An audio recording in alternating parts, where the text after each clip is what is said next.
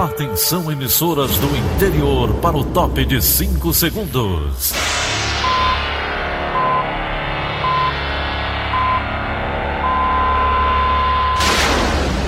A Verdinha leva o som cada vez mais longe. Rádio Sul Cearense de Brejo Santo, Cristal de Quixeramobim, Iracema de Ipu, Jornal Centro-Sul de Iguatu, Macambira de Ipueiras, Tabajara de São Benedito, Oroz FM, Pioneira de Forquilha, Itataia de Santa Quitéria, União de Camocim, Educadora do Cariri do Crato, Líder FM de Itapipoca, Aquarela FM de Miraíma, Liberdade de Itapipoca. Itarema, Carinhosa de Acopiara, Sertão Central de Senador Pompeu, Vale do Salgado de Lavras da Mangabeira, Vale FM de Nova Russas.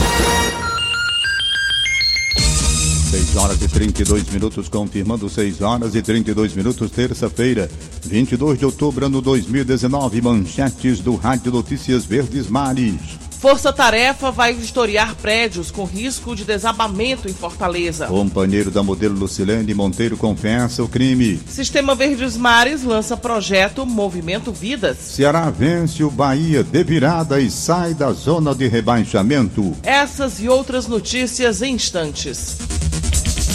CYH 589. Verdes Mares AM.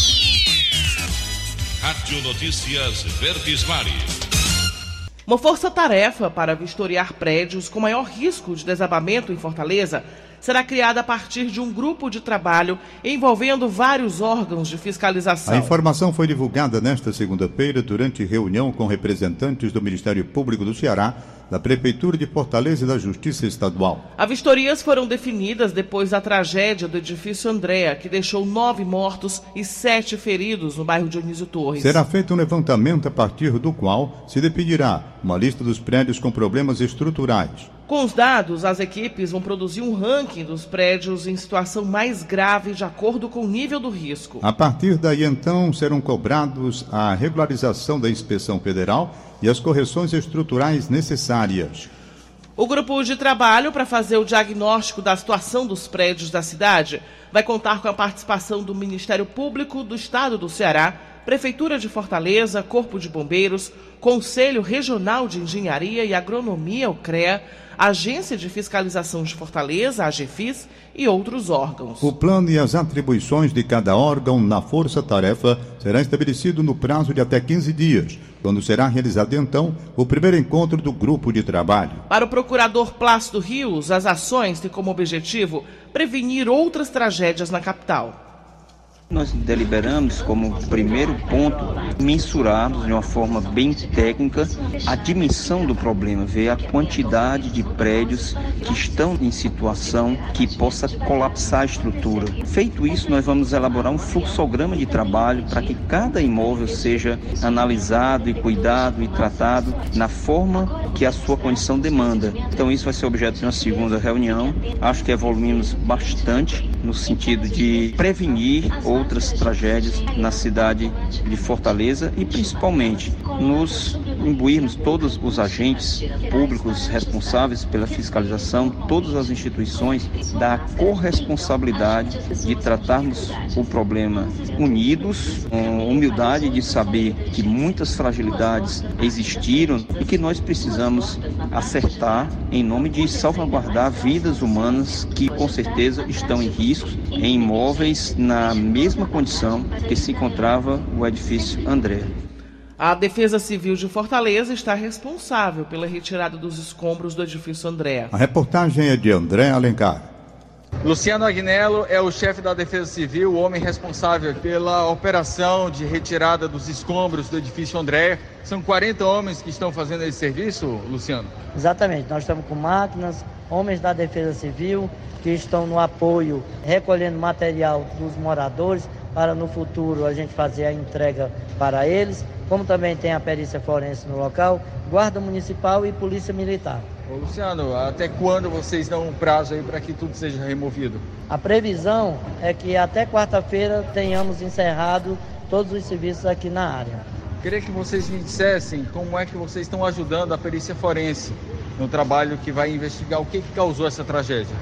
A Defesa Civil está só auxiliando com a limpeza dos locais, com as máquinas, fazendo a retirada do entulho no entorno das colunas, para que eles possam fazer o, o trabalho dele de perícia nas áreas onde eles nos solicitaram que deixássemos limpo. Saindo um pouquinho aqui do edifício Andréia, mas ainda nesse assunto, a gente recebeu informação que aumentou de forma significativa o número de pedidos para que a Defesa Civil faça o trabalho de constatação de alguma possível irregularidade. Como é que vocês estão lidando com isso? Em uma semana nós recebemos 287 ocorrências aqui em Fortaleza e já colocamos todos os nossos homens em campo fazendo a vistoria para que a gente em 10 dias a gente possa dar um resultado à população, informando a eles quais a, os edifícios que realmente precisam ser notificados, aqueles que precisariam ser interditados e para isso a gente precisa de tempo né, para que a, as vistorias sejam completadas. André Alencar para a Rádio Verdes Mares. Com o desabamento do edifício Andréa, aumentou a procura por empresas que fazem vistorias em prédios. As informações com Ingrid Coelho. Escritórios da área relatam que a busca mais que dobrou só nos últimos dias após a tragédia. O Sindicato das Empresas de Compra, Venda, Locação e Administração de Imóveis do Ceará lembra que muitos condomínios postergam a inspeção por não ter caixa para isso. E é aí que entra a importância de fazer uma reserva para essa finalidade. Outro problema é que alguns prédios até solicitam o laudo técnico, mas quando as falhas são apontadas, o condomínio não as corrige.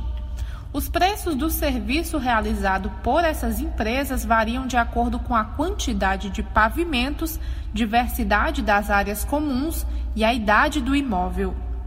Ingrid Coelho com informações de Carolina Mesquita para a Rádio Verdes Mares. 6 e 38 Polícia. Polícia. O companheiro da modelo Lucilene da Silva Monteiro, de 38 anos, Francisco Hélio Batista, confessou em depoimento à Polícia Civil que matou a companheira enforcada usando o cinto de segurança do veículo. Lucilene foi encontrada morta no último sábado no loteamento Aquiraz, na Grande Fortaleza. A repórter Darley Melo conversou sobre o caso com a delegada Arlete Silveira. Vamos ouvir. Segundo a polícia, Francisco Hélio Batista de Araújo, de 47 anos, confessou o crime logo que foi preso na cidade de Pau dos Ferros, no Rio Grande do Norte. Ele disse ter matado a mulher depois de uma discussão dentro do carro.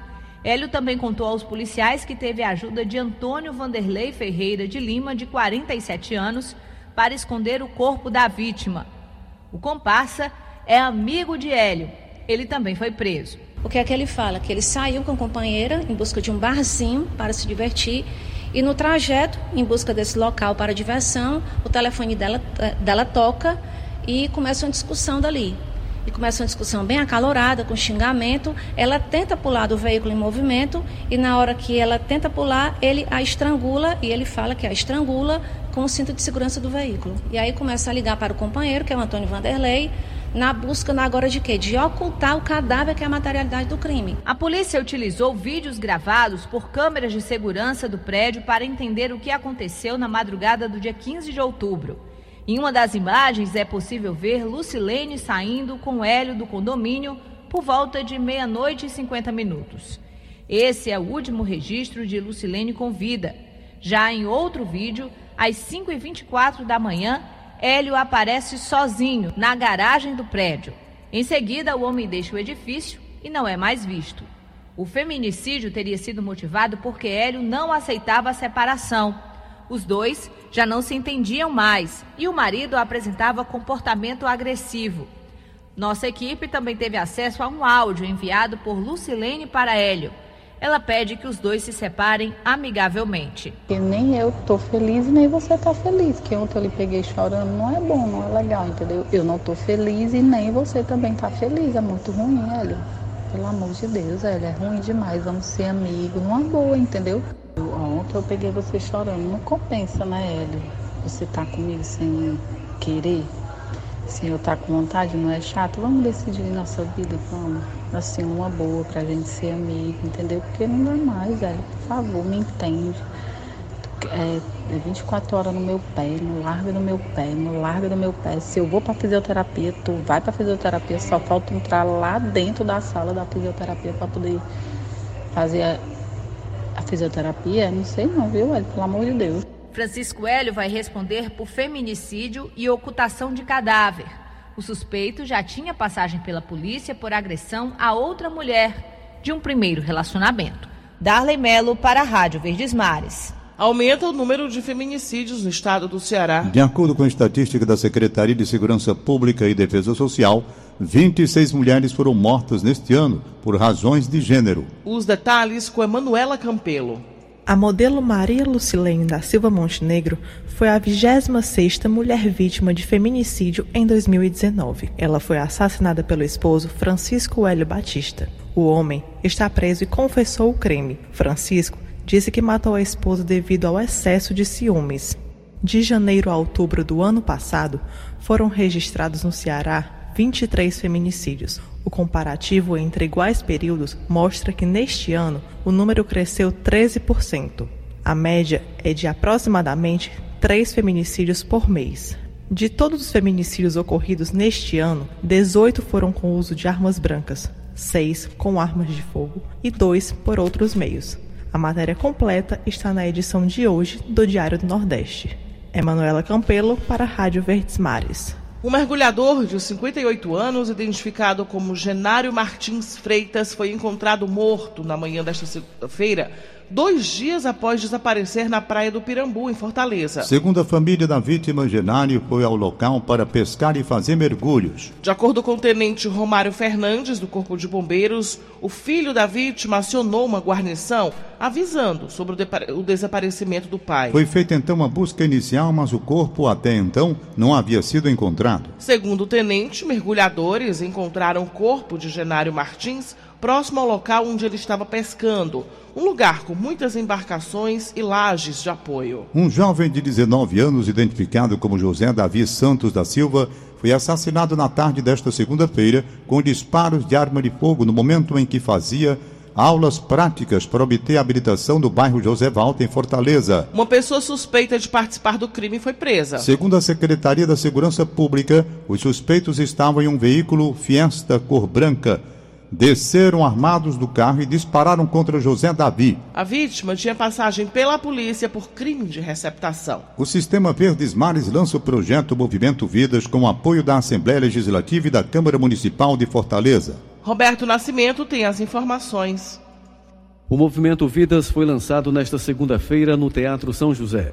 O projeto conecta prevenção, informação, formação e cultura com jovens, educadores, famílias e poder público com foco na prevenção ao uso de drogas. O presidente da Assembleia Legislativa, deputado José Sarto, afirmou que a complexidade do tema na sociedade demanda um conjunto de políticas públicas que resulte na inclusão social dos jovens. O projeto Movimento Vidas visa qualificar multiplicadores. É um projeto que vai nos equipamentos públicos, nas escolas, nas associações comunitárias, fazer esse debate, promover inclusão social através de políticas de cultura, de lazer. Então, quero aproveitar aqui parabenizar o Sistema Verdes Mais, parabenizar o vereador Antônio Henrique, que preside a Câmara, e a Assembleia achou brilhante a ideia e se parceriza para tentar construir um Ceará melhor, mais saudável. Para o presidente da Câmara Municipal de Fortaleza, vereador Antônio Henrique, a prevenção é o melhor caminho e, por isso, o projeto que está sendo iniciado deve ser continuado a longo prazo. Esse projeto, eu acredito que nós estamos começando, mas venha quem vier assumir a cadeira que hoje nós estamos ocupando, eu acredito que é um trabalho que tem que ter continuidade, porque a cada dia tem mais crianças na cidade, os jovens, e nós precisamos trabalhar a prevenção porque a prevenção eu ainda acredito que é o melhor caminho. O projeto ele vai aos bairros, o sistema Veitimares está capacitando multiplicadores que vão nas escolas, nos postos de saúde, nas associações comunitárias, nas igrejas, para abordar esses jovens durante toda a semana que for feito esse trabalho, será sempre encerrada no sábado, um dia D, quando todos nós estaremos ali reunidos em uma praça pública. Estou muito feliz em poder estar contribuindo, ajudando as nossas crianças, os nossos adolescentes e os nossos jovens para que eles tenham uma vida saudável, uma vida boa, uma vida que venha realmente fazer a diferença na nossa cidade. Rafael Rodrigues, gerente geral de comercialização do Sistema Verdes Mares, reiterou a importância de fazer esse projeto de mobilização com a Assembleia Legislativa, Câmara Municipal e sociedade em busca da prevenção às drogas, mal silencioso que destrói pessoas e famílias. O Sistema Mares também de toda sua responsabilidade social, de pronto disse que ia participar, que estaria junto, independente de como fosse, mas entendendo a necessidade e a importância de se fazer o combate junto à sociedade desse mal que nos assola, mal silencioso, mas que destrói tantas famílias e tantas pessoas. E com isso nós sentamos, conversamos, foram vários meses de estudo e planejamento. O lançamento contou ainda com a presença do poeta cearense Braulio Bessa, que compartilhou com o público sua história de vida e a importância da cultura. Roberto Nascimento para a Rádio Verdes Mares. 6 horas e 47 minutos, 6 e 47. Agora, direto da relação integrada do Sistema Verdes Mares, o jornalista Giora Cereis traz as últimas informações. Bom dia, Giora. Bom dia, Tom. Bom dia, Daniele. Um casal foi preso após realizar uma série de assaltos no bairro Henrique Jorge, em Fortaleza, na noite desta segunda-feira. A prisão aconteceu por volta das 21 horas.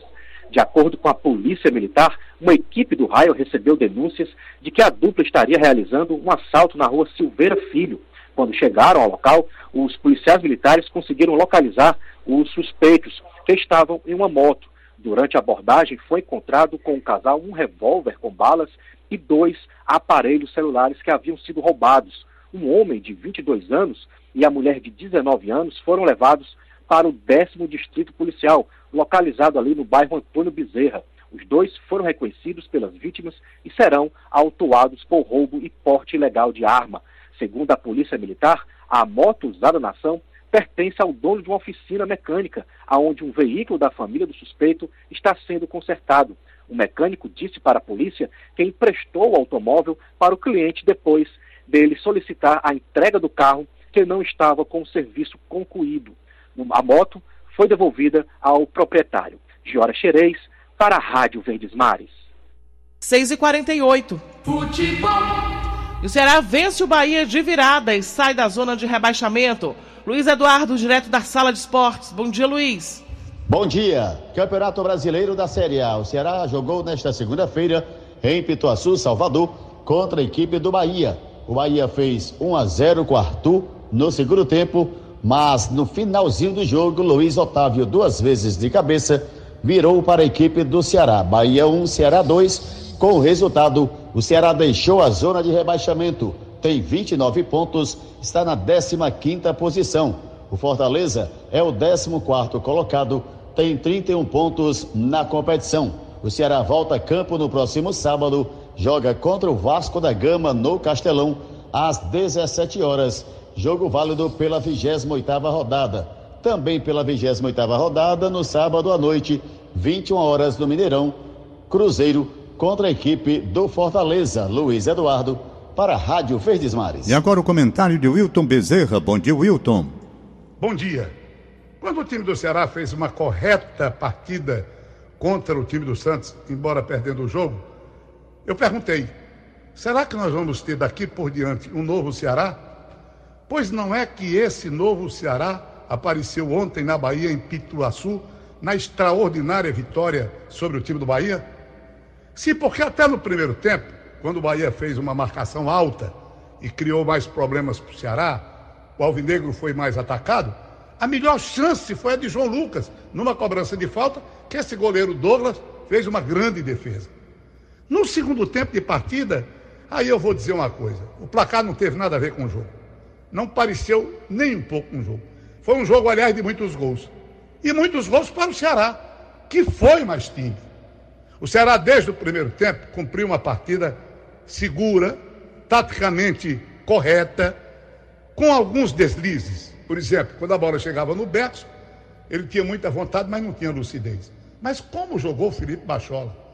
O jogador Pedro Quem pela direita, tentando fazer o trabalho do Fabinho e se saindo bem.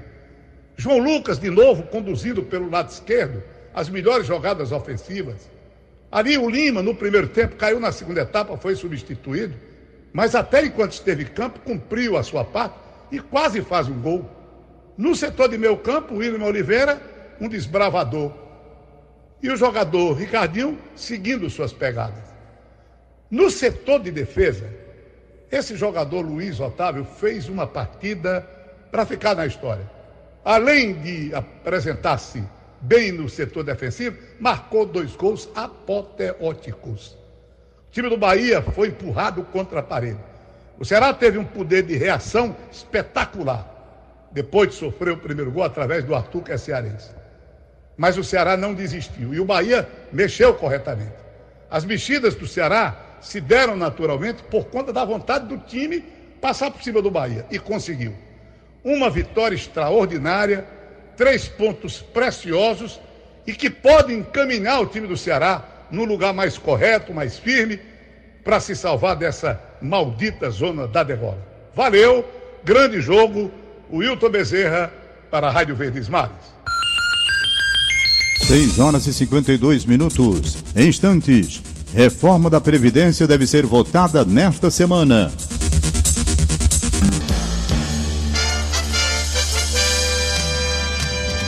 Rádio Notícia Verdes Mares.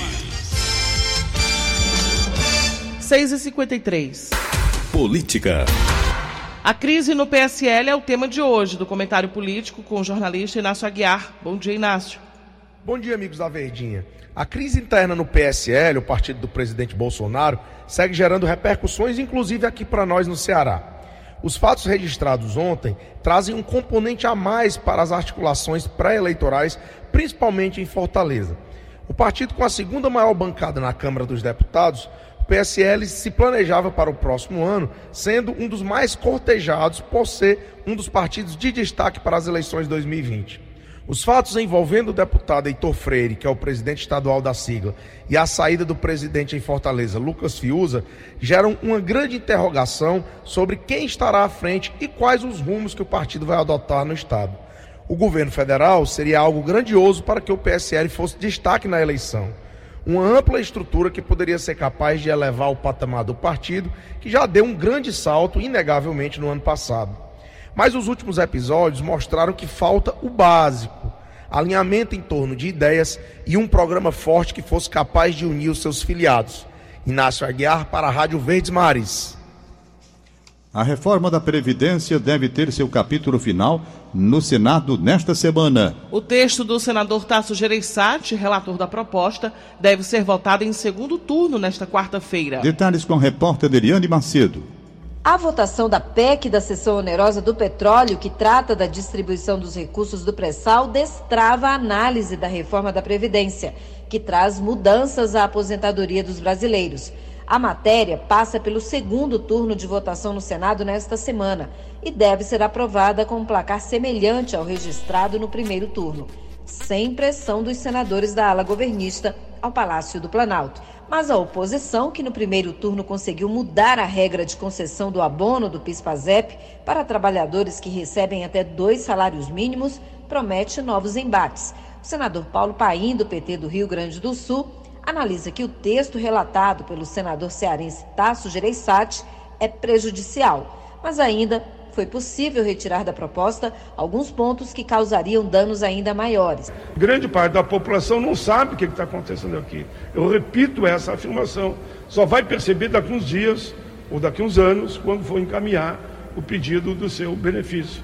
A tendência é passar, é passar, mas assim mesmo nós vamos fazer o bom combate até o último minuto do terceiro tempo. O especialista em previdência, Hilário Bock, concorda que a reforma é necessária para o país, mas o texto tem falhas, entre elas no que diz respeito à regra de transição. Tem muitas pessoas que iriam se aposentar daqui dois, três, quatro, cinco anos, que vão se aposentar daqui seis, sete ou dez anos, né? Isso de fato demonstra que essa reforma da previdência social traz realmente uma injustiça social. Ainda, segundo o especialista, pontos que tratam da aposentadoria especial são inconstitucionais. E ele critica a análise de uma PEC paralela para aposentadorias em estados e municípios. Principalmente na questão da aposentadoria especial, ela é inconstitucional. Porque ela estabelece uma idade de 61 anos, por exemplo, para quem vai aposentar com 25 anos, e uma regra nova de 60. Ou seja, está se privilegiando aquelas pessoas que ainda não entraram no mercado de trabalho em detrimento daquelas que já estão trabalhando. Neliane Macedo, de Brasília, para a Rádio Verdes Mares. 6 horas e 57 minutos também de Brasília, participação de Wilson Biampina. Bom dia, Biampina. Bom dia, Tom Barros. Bom dia, Daniela de Lavor. Bom dia, Ceará. O senador Major Olímpio de São Paulo disse que a crise interna do PSL não contaminou o Senado e não deve afetar a votação do segundo turno da reforma da Previdência. O senador paulista afirmou que, apesar da desarticulação, ele tem a convicção que o Senado vai entregar para o Brasil uma nova Previdência. A trégua esperada com a viagem presidencial não aconteceu. No momento em que o presidente desembarcava ontem no Japão, aqui em Brasília, parlamentares do PSL se envolveram em uma nova guerra de listas pela liderança do partido na Câmara. E o presidente da legenda, deputado Luciano Bivar, convocou para hoje, para amanhã de hoje, uma reunião da Comissão de Ética do partido que pode resultar na punição de vários deputados e não só os cinco que já estão sob ameaça de suspensão. Também está marcada para hoje um café da manhã dos deputados bivaristas do PSL para definir os próximos passos do grupo na crise. As duas alas da disputa também passaram a trocar acusações sobre a quebra de um suposto acordo para tentar pacificar a situação. Lá em Tóquio, onde assiste hoje a entronização do imperador japonês, o presidente Bolsonaro disse que Eduardo Bolsonaro, seu filho, deve desistir da embaixada dos Estados Unidos e cuidar do partido.